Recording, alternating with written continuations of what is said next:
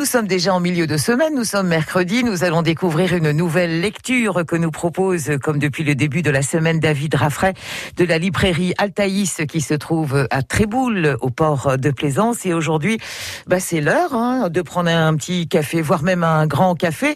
Euh, pas forcément breton d'ailleurs, David, il est plutôt lointain, il nous vient des îles.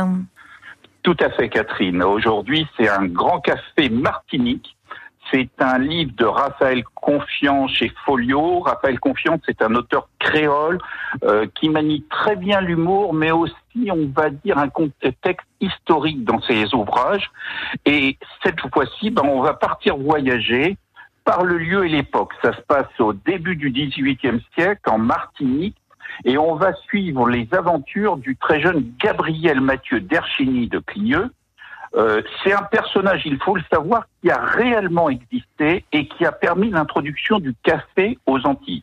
Donc c'est vraiment un roman avec un fond historique important. Alors, il retrace les aventures rocambolesques de ce jeune homme pour mener à bien son projet d'implantation du café. Dans un premier temps, il était parti, il avait traversé l'Atlantique comme enseigne de vaisseau.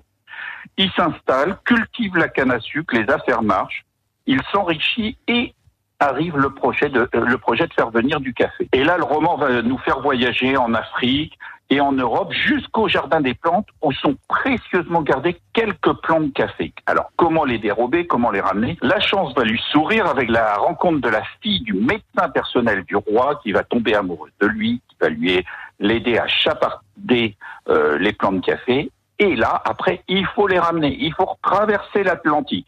Et alors là, c'est à nouveau, on va dire, des aventures retracées avec beaucoup d'humour. Le voyage euh, de retour vers la Martinique est jonché d'embûches. C'est une véritable tragicomédie. Il y a les attaques de pirates, il y a la mutinerie, il y a de l'ouragan, mais il y a aussi de la pétrole, il y a du manque d'eau. En tous les cas, c'est aussi drôle que intéressant par, par son contexte historique. C'est vraiment un très beau roman d'aventure haut en couleur et qui nous permet de découvrir une partie de l'histoire des Antilles. Donc c'est un vrai rayon de soleil littéraire. Rien qu'à travers le titre déjà, Grand Café Martiniquain.